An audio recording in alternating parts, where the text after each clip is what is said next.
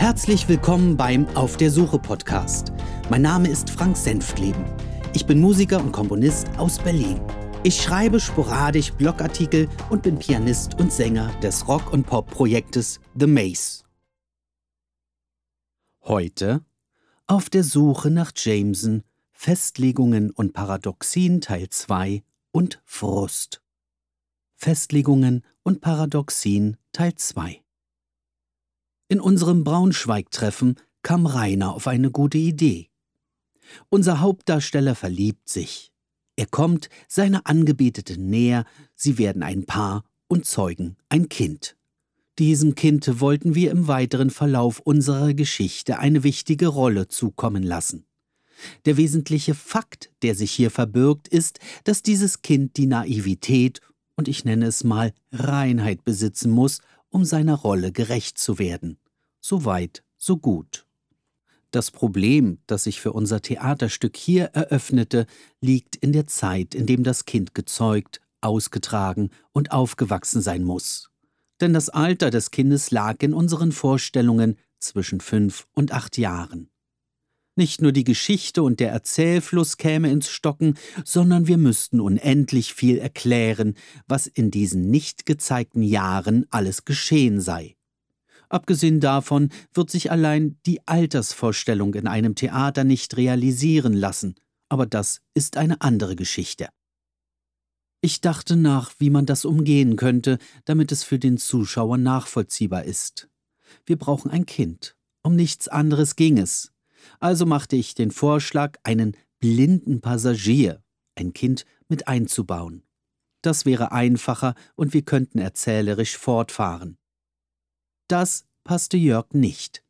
Dieses Kind müsse seinen Ursprung in Gestalt seiner Eltern, unserer Darsteller haben. Auf meine Frage hin, wie er diesen langen Zeitraum beschreiben und erklären würde, kamen die fantastischsten Theorien als Antworten. Zwei Beispiele nenne ich.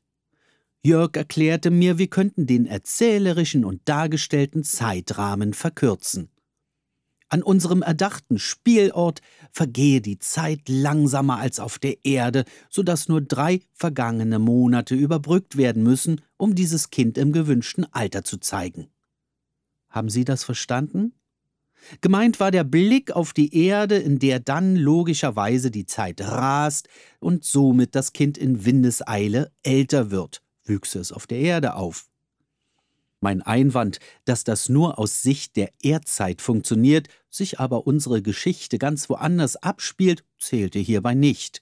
Die zweite Alternative war, dass es durch seine Herkunft und seine Gene schneller erwachsen wird. Alles schön und gut, sagte ich, aber unser Zuschauer wird sich fragen, warum das so ist. Selbst wenn dies, was wir tun, Science Fiction ist, werden sich die Naturwissenschaften und seine Grundlagen nicht verleugnen lassen, egal wie schnell die Zeit relativ vergeht, egal woher ich stamme. Ja, man könne ja alles erklären, meinte er. Hm, ich weiß nicht, ob unsere Zuschauer scharf darauf sind, das Gesehene erst erläutert zu bekommen. Selbst ich brauchte lange, bis ich mir vorstellen konnte, was gemeint war. Ganz zu schweigen von den Zusammenhängen, die dahinter steckten. Viele Details und Fragen kamen mir in den Sinn. Jörg verkomplizierte und verstrickte sich in diesen Ideen, so dass sich immer mehr logische Fehler und erklärungsbedürftige Fakten aufbauten. Eine ominöse Stimme aus dem Off sollte den Erzählerpart übernehmen, um das undurchschaubare Verwirrspiel zu erklären. Dabei war die Frage nach einem Erzähler längst geklärt, da wir einem unserer Darsteller diese Funktion übertrugen. Hier bekam ich nach meinem Einspruch eine Antwort, die ich an dieser Stelle kaum erwartet hatte. Ach, ich fand diese Idee sowieso nicht gut. Wir hatten diesen Part aber bereits eingebaut. Mein Plan, die Geschichte in eine andere Richtung zu lenken, ging heute nicht auf. Ich weiß, dass man Widersinniges nicht mit paradoxen oder absurden Alternativen ersetzt. Daher bemühe ich mich, eine Lösung zu finden, aus dieser Misere wieder herauszukommen. Wie wäre es mit einer Telefonkonferenz? Frust. Eine unheimliche Spannung machte sich in mir breit. Der letzte Arbeitstermin war alles andere als erfreulich. Um meinen Unmut zu äußern, schrieb ich Jörg eine umfangreiche Mail. Zitat Hallo Jörg. Wie ich bereits anmerkte, habe ich über die bestehende Situation nachgedacht. Dabei ist mir aufgefallen, dass wir ein Paradoxon erzeugen würden, wenn wir an beiden Fakten, also Zeit und Kind muss von unseren Darstellern sein, festhalten würden. Wie ich ja bereits in dem Zusatzschreiben Ende März festhielt, sollten wir uns genau überlegen, was auf der Bühne relevant sein kann und was nicht. Wenn ich jetzt an die E-Mail aus dem vergangenen Jahr von Stefan, dem Regisseur, zurückdenke, dann ist genau die Situation eingetreten, die er beschrieb. Wir können nicht auf alle Ideen zurückgreifen, die jemals erdacht worden sind.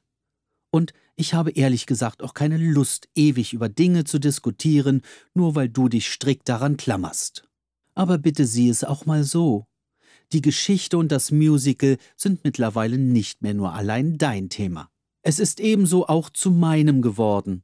Ich stelle immer wieder in diesem Zusammenhang fest, dass du dich viel zu sehr an deinen Popstückchen orientierst und kaum davon abweichen möchtest.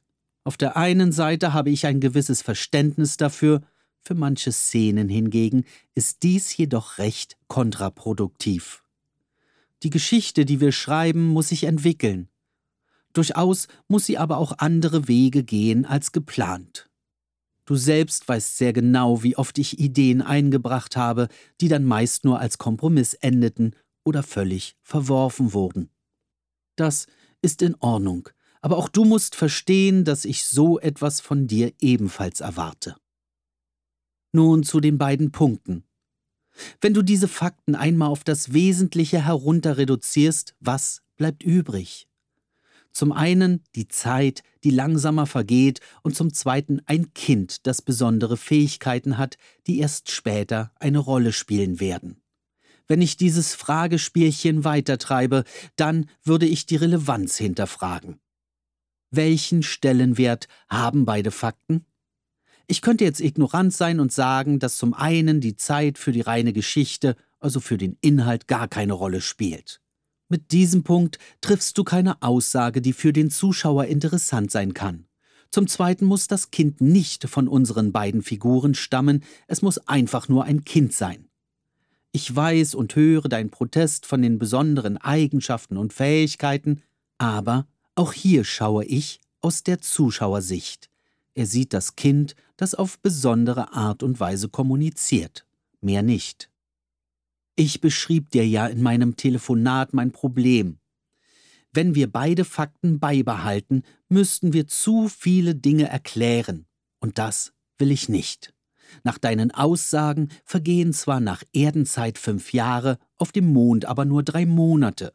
Eine weitere Festlegung lautete, dass keine der Anwesenden gealtert ist. Also vergehen für sie definitiv, zeitlich und biologisch wirklich nur drei Monate. In Klammern, ich will mich nicht an den drei Monaten festhalten, ebenso könnten es fünf oder acht sein. Auch wenn sie genmanipuliert sind, kannst du gewisse Naturwissenschaften nicht außer Acht lassen. Deshalb finde ich es schon sehr hochgegriffen, dass nicht nur eine Schwangerschaft in diesem Zeitraum stattfinden soll, sondern dass das Kind bereits fünf Jahre alt ist. Nun ein weiterer Fakt. Wenn das Kind so unendlich schnell wächst, müsste es in den Folgeszenen immer erwachsener werden. Damit habe ich ein Problem. Abgesehen davon, dass du auf einer Bühne ein solch kleines Kind gar nicht spielen lassen dürftest. So etwas müssen wir in unseren Überlegungen ebenfalls mit einbinden. Ich bitte dich, darüber ernsthaft nachzudenken, was für das Stück wirklich wichtig ist und was nicht. Entweder lässt du das Thema Zeit außen vor, oder wir suchen eine Alternative zu dem Kind. Meine Idee gefiel dir ja nicht, aber erst dann können wir die Geschichte logisch weitererzählen. Und nur um beide Fakten beizubehalten, mache ich den Quark nicht quetscher, bis er quietscht. Wir haben keinen großen Zeitrahmen für die Länge des Stückes. Im Buch oder im Hörspiel haben wir andere Möglichkeiten. Dort können wir viel mehr Fakten einbauen. Wenn manche Hintergründe im Musical nicht auftauchen, heißt das doch nicht, dass sie in den anderen geplanten Publikationen ebenfalls untergehen werden. Warum können manche Dinge nachher nicht im Buch ausführlicher oder leicht abgewandelt sein? Du musst doch mit der Gesamtgeschichte im Blick auf nichts verzichten. Wenn man es genau nimmt, stecken wir mit unserer Schreiberei nicht wirklich fest. Du möchtest nur an zu vielem festhalten. Denke nur einmal an die Diskussionen über den Bösen, von wegen alle sind gut. Für die Geschichte war dies ein wunderbarer Einfall, und er wich von deinen Vorstellungen ab. Und was hast du dich gesträubt? Lass uns nachher telefonieren und dann sehen wir weiter. Viele Grüße, Frank. Zitat Ende. Entgegen meiner Erwartung, einen großen Proteststurm zu ernten, nahm Jörg meinen Frust gelassen hin. Er zeigte Verständnis. In dem angekündigten Telefonat versprach er mir, darüber nachzudenken, welche Alternative für den Fortlauf der Geschichte sinnvoll sei. Sagen wir, ich ließ ihm keine andere Wahl.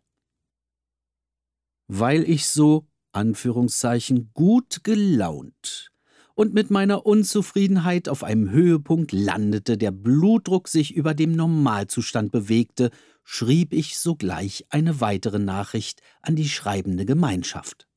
Zitat Hallo Manfred, Rainer und Thorsten. Vor circa zwei Monaten ließen wir euch das erste Manuskript in Rohform für das Musical zukommen. Nachdem wir vorerst gar keine Rückmeldungen bekamen, versuchten wir euch telefonisch zu kontaktieren, warum wir nichts von euch hörten. Ein einfaches habe Mail bekommen, lese es später, hätte an dieser Stelle sicher gereicht. Aber nun nach diesen zwei Monaten hören wir noch immer nichts.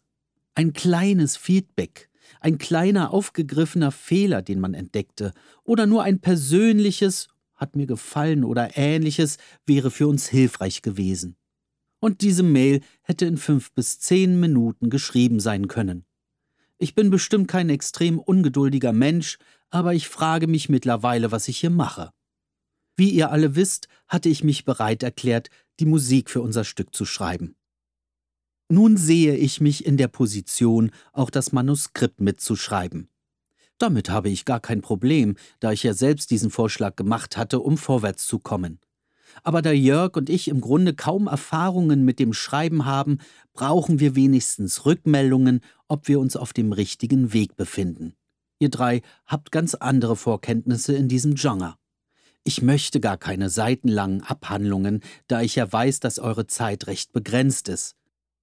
Ich möchte einfach nur mal einen Anfang sehen, ob euch unser Projekt überhaupt noch interessiert. Das ist die einfachste Frage, die ich hier stellen kann. Wir können doch genau genommen sowieso nur Stück für Stück vorankommen. Und das reicht fürs Erste. Und mit der Zeit wird das entstehen, was wir uns wünschen. Ein Ganzes, ein Musical, egal mit welchen Chancen, um auf einer Bühne zu landen. Dieser Punkt ist zurzeit nicht relevant. Hauptsache, wir haben eine durchdachte, logische und unterhaltsame Geschichte, auf der wir aufbauen können.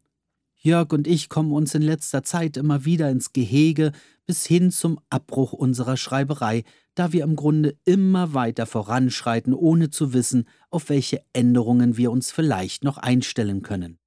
Dabei meine ich noch nicht einmal die Feinarbeit, sondern das Grundsätzliche. Ist unsere Geschichte interessant genug? Welche Faktoren fehlen euch? Müssen wir nochmal alles von vorn schreiben, wenn das bisherige nicht funktioniert? Alles Fragen, die ich mir selbst nicht beantworten kann. Das könnt nur ihr, da ihr einen anderen Blick auf das Geschriebene habt. Ich würde gern bis zum Ende des Jahres ein gültiges Dokument in den Fingern halten und definitiv kein weiteres Jahr mehr warten wollen. Wenn es sein muss, können wir auch ein Treffen planen und vielleicht kommen wir so weiter. Wenn jedoch die allgemeine Kommunikation und die gegenseitige Inspiration auf diesem Nulllevel bleibt, sehe ich für mich keinen weiteren Sinn, dieses Projekt fortzuführen. Viele Grüße, Frank. Zitat Ende. Ich wusste bereits, dass Jörg mit Rainer und Manfred in Kontakt steht, ebenso wie ich mit Thorsten, aber dies sollte vorrangig ein Test sein, welche Prioritäten und welches Interesse bei unseren Mitstreitern noch vorhanden war.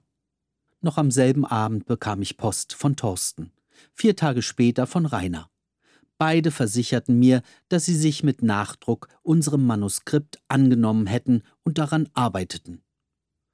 Zu den bisher geschriebenen Inhalten äußerten sie sich ebenfalls mit dem Ergebnis, dass wir auf dem richtigen Weg wären. Na also, es geht doch.